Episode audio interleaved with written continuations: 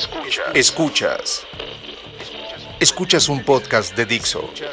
Escuchas el podcast de Moisés Polishuk.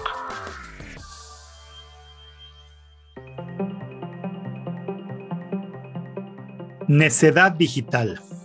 Hace unos días tuve una excelente experiencia de usuario con Amazon, la cual relaté en detalle en mi blog, que es mpolishuk.blog, y que anexo en este caso ese episodio en las notas de este mismo episodio de mi podcast por si lo quieres ver.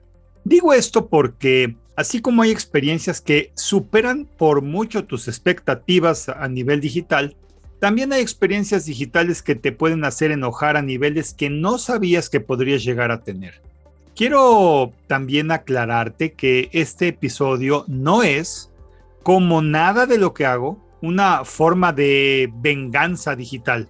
Lo prometo. Es simplemente una oportunidad de hacer un análisis concreto de cómo no se deben de hacer las cosas en este tipo de empresas que combinan servicios digitales, del Internet de las Cosas y de acceso a servicios de alta necesidad, donde muchas veces estas empresas son únicas y por su maltrato, en vez de hacer una experiencia agradable, pues te dan ganas de regresar al pasado, ese pasado no digital donde simplemente este tipo de situaciones no podían suceder.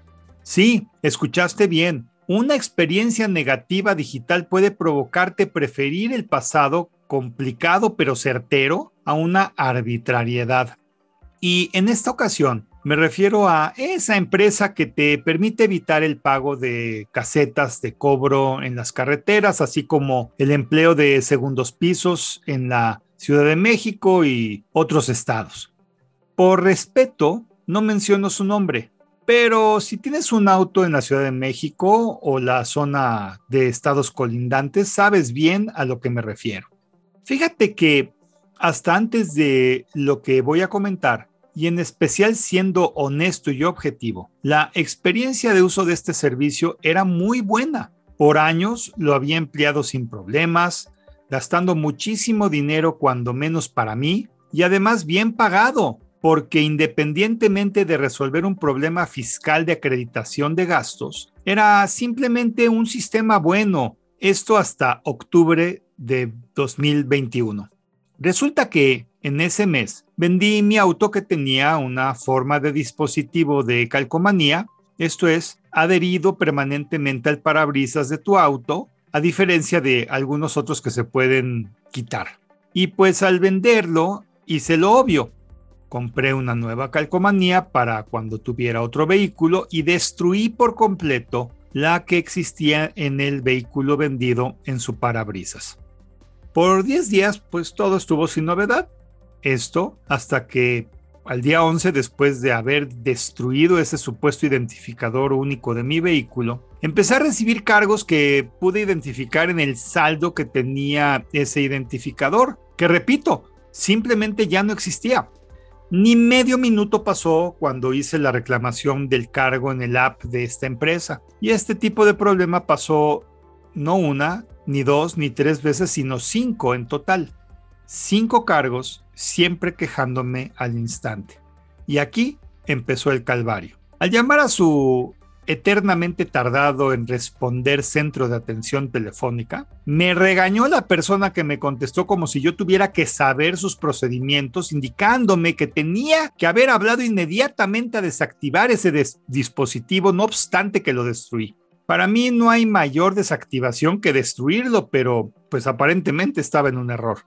Lo desactivé por sus protocolos y cuando menos ya no hubo más cargos por estar inactivo para siempre en sus sistemas. El hecho, sin muchas vueltas, es que debía esperar 10 días hábiles a un nuevo, entre comillas, veredicto de estos cargos que para mí eran improcedentes. Y bueno, para esto tuve que cambiar a los canales de redes sociales porque su centro de llamadas y nada era lo mismo, cada persona dando otra información, la gente no capacitada o mal capacitada o de mala gana o llámalo como quieras. Y pues cuando dolieron mis mensajes públicos, inicié conversación con un nivel menos malo de ejecutivos, pero ahora en línea. ¿Y qué pasó después de 10 días hábiles? Pues que no procedía mi reclamación, que según ellos sí había pasado ese dispositivo por esos lugares donde te aclaro que ese dispositivo se derritió con acetona.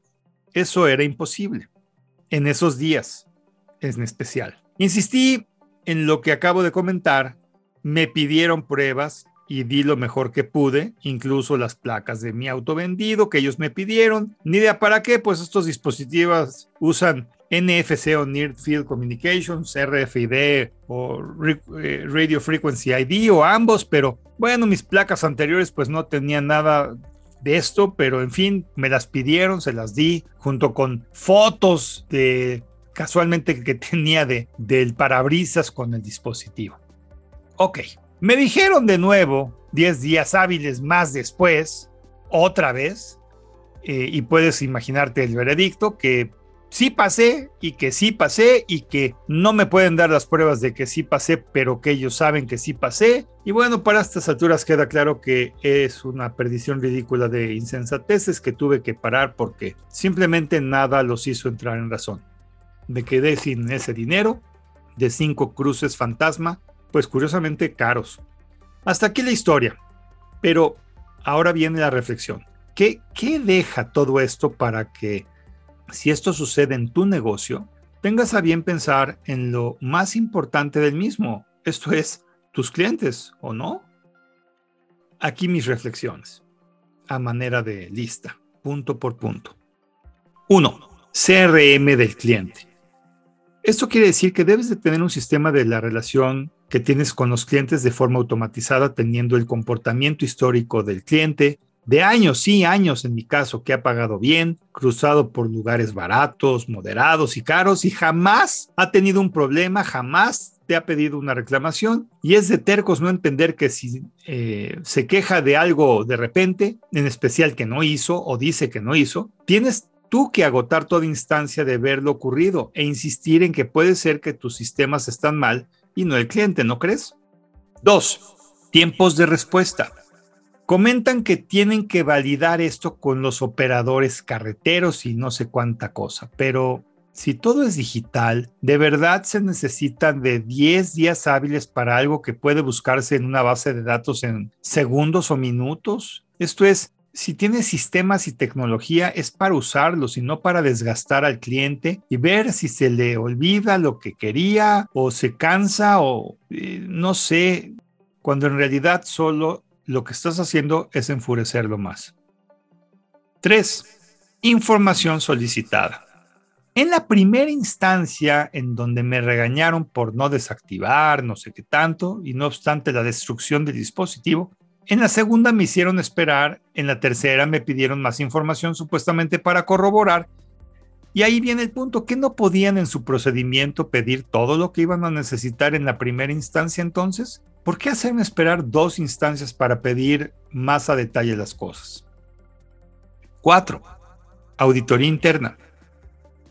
Más bien, yo siento que esta empresa o tiene alguna bola de pillos desleales de manera interna, no digo que todos, pero alguna mafiecilla que clona la información de los que están en mi caso, o usan las placas cuando según esto no leen el dispositivo, o simplemente no aceptan la culpa de un problema sistémico interno y, en vez de mejorar con las quejas, simplemente se las sacuden, lo cual hace certero que no soy el primer caso ni seré el último tampoco, y que no van a corregir esto nunca por sentirse altamente necesarios, a manera de monopolio ingrato.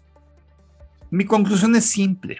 No tener en cuenta un sistema analítico de comportamiento de los clientes, de la posibilidad de que se dice la verdad ante la evidencia de años de buena paga y cero problemas, y que más bien busquen desgastar la posibilidad de una queja es lo que impide la mejora de un servicio, el gusto del empleo de ese servicio y pues la mercadotecnia más poderosa que es la palabra de boca en boca cuando se hacen las cosas bien.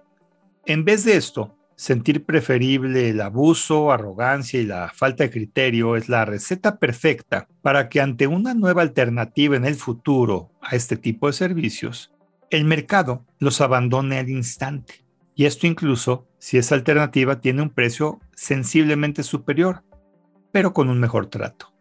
¿Tú qué piensas? Soy Moisés Polishuk y agradezco que me hayas escuchado. Hasta la próxima.